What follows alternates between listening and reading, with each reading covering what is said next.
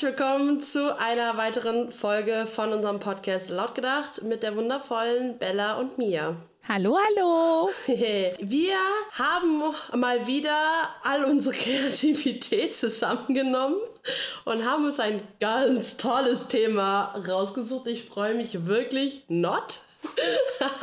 also es war meine Idee, aber ich muss sagen, es ist eigentlich ein Thema, über das ich nicht gerne rede. Nämlich reden wir heute über Online-Dating. Wow. Yeah. Ich dachte, du wärst da voll on fire für. Als wir das besprochen haben, war es so, lass uns über Online-Dating reden. Und ich denke so, okay, gerne, kein Stress, ne? Und jetzt äh, droppst du hier einfach vor allen Leuten, dass das gar nicht dein Ding ist.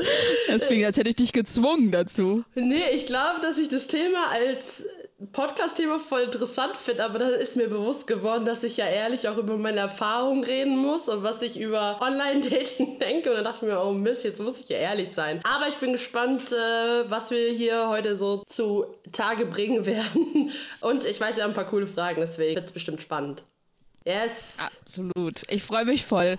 naja, wenn du jetzt gerade schon so super einleitest, dann äh, kannst du doch gerade mal deine Erfahrungen mit uns teilen, Jana. Warst du schon mal auf einer Online-Plattform angemeldet? Wenn ja, wo?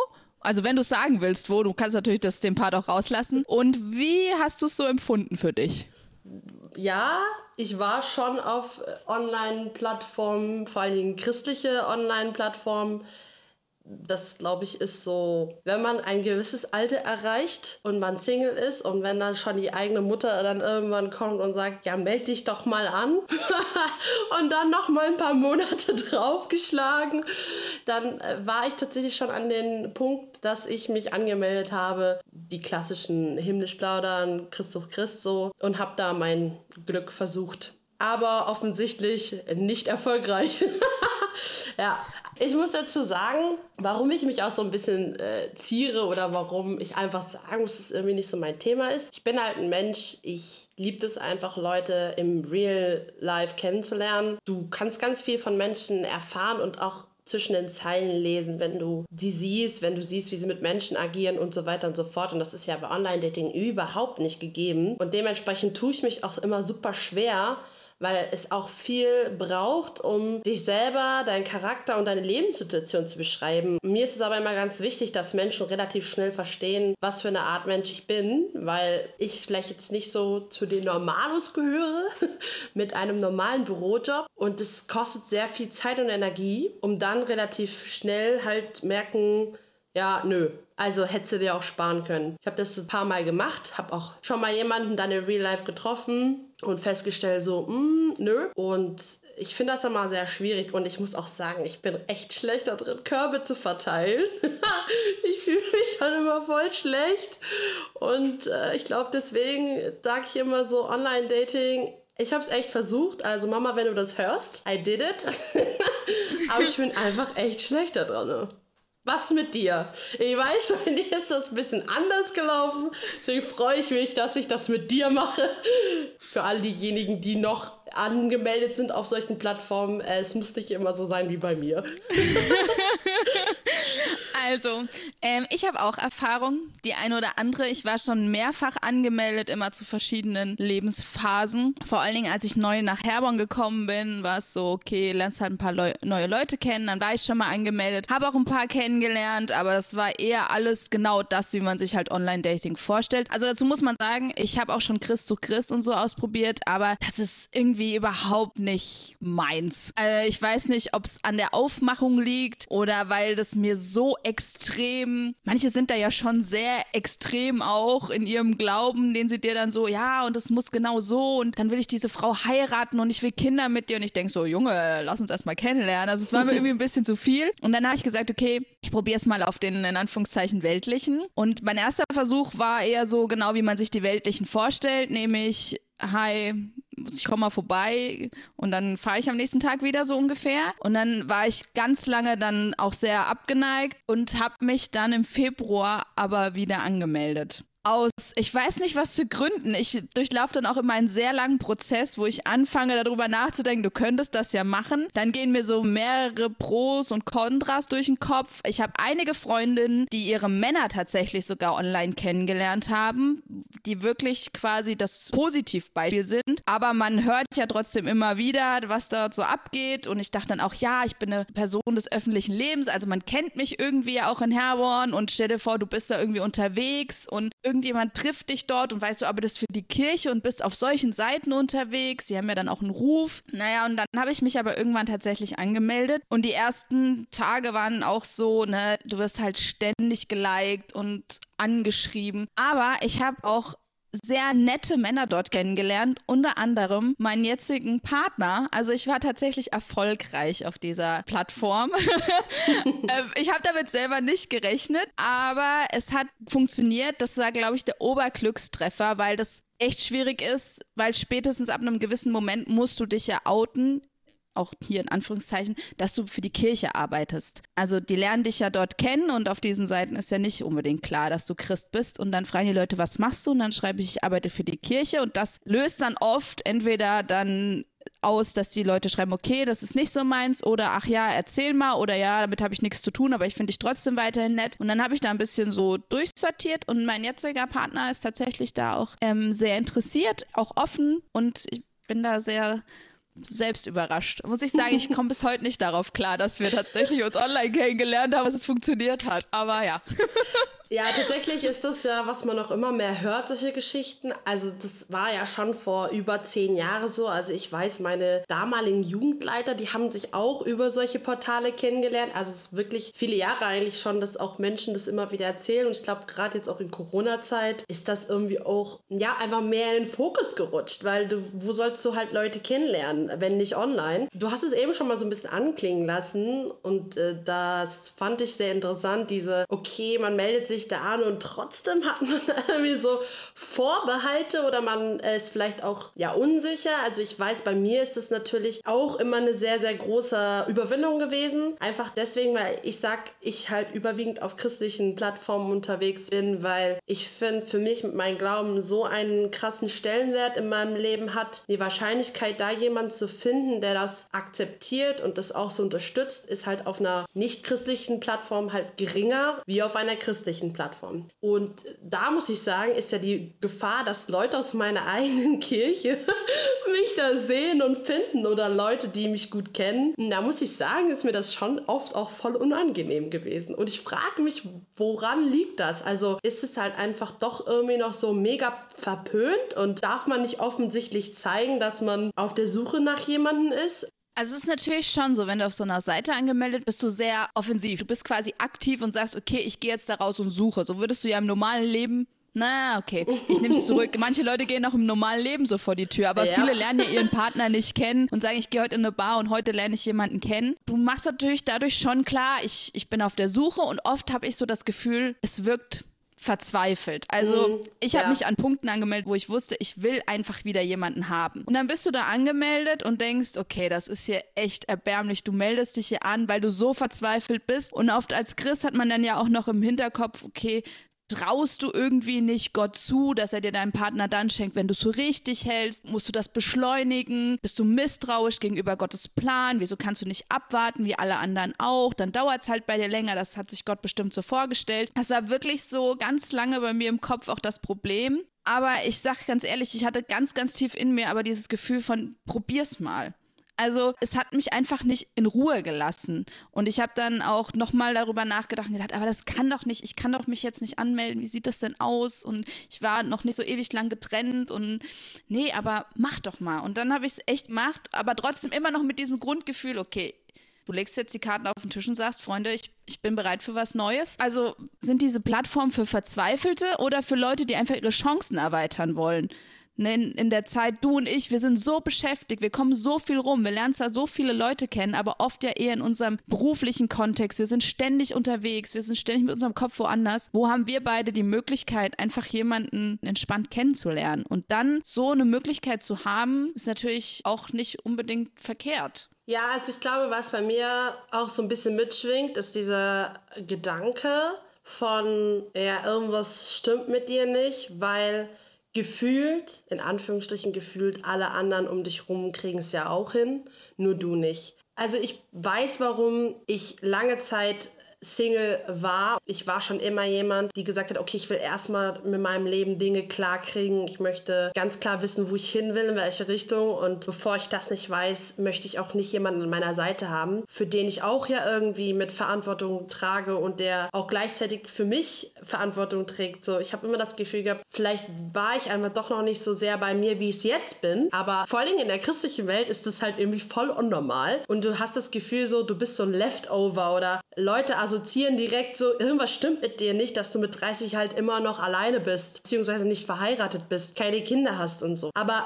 das ist für mich auch immer so ein Moment gewesen, warum es mir das so schwierig macht. Und was du sagst mit diesem, okay, probier's doch mal, das habe ich auch gedacht und auch dementsprechend umgesetzt. Aber ich habe tatsächlich immer wieder, wenn ich auf diesen Seiten bin, so das Gefühl, nee, Jana, das ist einfach nicht so deins. Ich glaube, das passt auch zu dir nicht. Und ich glaube, es ist auch super schwierig und vielleicht sogar fast unfair dem anderen gegenüber, weil er mich niemals auf die Art und Weise kennenlernen wird, wer ich bin. Also du kannst viel von mir erleben, wenn du mich siehst in meiner Arbeit. Und ich glaube, so ist es auch bei dir. Und bis das aber zu dem Punkt kommt, muss ja schon viel passieren. Und da kommt dann leider auch manchmal die fehlende Zeit ins Spiel. Das ist ich sage, ey, ich möchte halt nicht jeden Tag oder ständig meine Zeit investieren, mit Menschen irgendwie zu schreiben, wo ich nicht weiß, ob das ähm, am Ende des Tages bei rumkommt. Also es klingt auch irgendwie arrogant, aber ich muss halt ehrlich sagen, dadurch, dass wir mit so vielen Menschen zu tun haben und auch da schon immer die Frage stellen, okay, wie kriegen wir das jetzt alles in unsere Woche rein, ist das halt echt schwierig.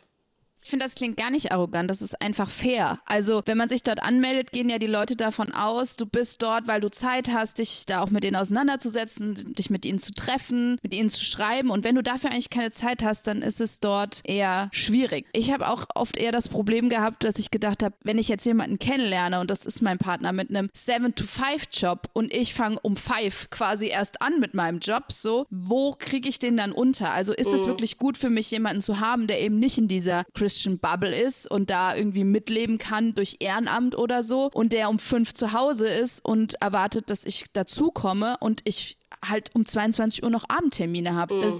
Was äh, mein jetziger Freund mir nicht irgendwie übel nimmt, gar nicht, sondern der ist manchmal, glaube ich, ganz froh, dass er abends Ruhe hat und ich gehe dann abends arbeiten, so ungefähr.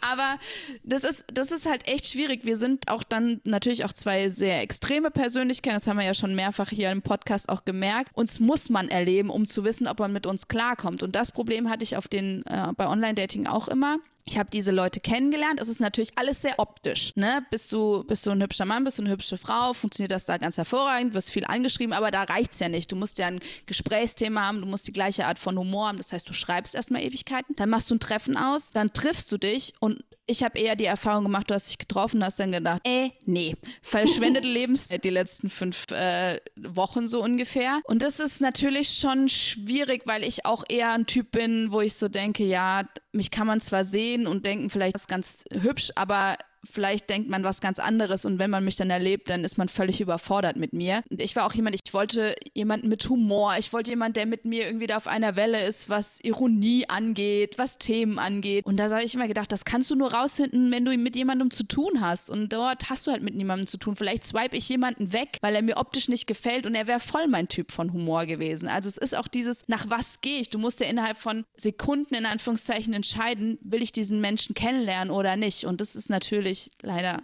erstmal auf übers Bild. Und ich hatte dann ja halt Glück, aber es gibt natürlich auch oft genug die Fälle, dass du halt elendig viele Frösche küssen musst um vielleicht überhaupt erstmal einen Prinzen zu finden. Und, ja. das ist schon in, bei diesen Apps das, was ich kritisiere, dass man sich halt oft auch nicht die Chance gibt, sich kennenzulernen. Die, man muss sich raffinierte Geschichten einfallen lassen, um dem anderen zu schreiben. Oft höre ich, ich weiß überhaupt nicht, was ich schreiben soll, dann fange ich ein Gespräch an, der andere agiert nicht zurück, dann wird das so eine Einbahnstraße, das schläft ein, dann triffst du dich und irgendwie, ach, es ist alles so zäh. Und ich habe auch einen Kumpel, der sagt ganz klar, ich probiere es immer wieder auf diesen Seiten, aber ich werde einfach nicht fündig, weil ich glaube, dass ich nicht der Typ dafür bin. Mm, und das ist ja. echt eine, meiner Meinung nach wirklich eine Typfrage.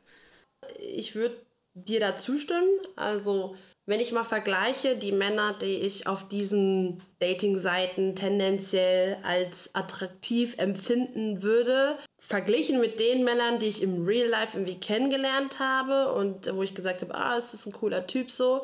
Ich meine, das sagen wahrscheinlich viele, aber ich sag's trotzdem, ich bin jetzt auch niemand, der krass nach der Optik geht. Mir ist halt Charakter viel, viel wichtiger. Ich sage immer, Jungs, hier ist mein Tipp wenn ihr nur halb so viel Zeit im Fitnessstudio verbringen würdet und euch dafür mehr bilden würdet und gucken könnt, wie ihr eine reife Persönlichkeit wird, jede Frau wird es euch danken. Dann habt ihr lieber ein paar Muskeln weniger, aber dafür halt. Unterschreibe ich. Ja, ist, also ich war mal kurz auf Bumble, einfach um mal zu checken, was, wie das so aussieht. Ähm, und dann siehst du halt einfach jedes zweite Foto einen Typ oben ohne stehen. Und ich mir denke so, ey, ganz ehrlich, ja, das sieht vielleicht schön aus, aber am Ende des Tages habe ich nichts davon, wenn du voll der sorry für den Ausdruck, Bauer bist. So.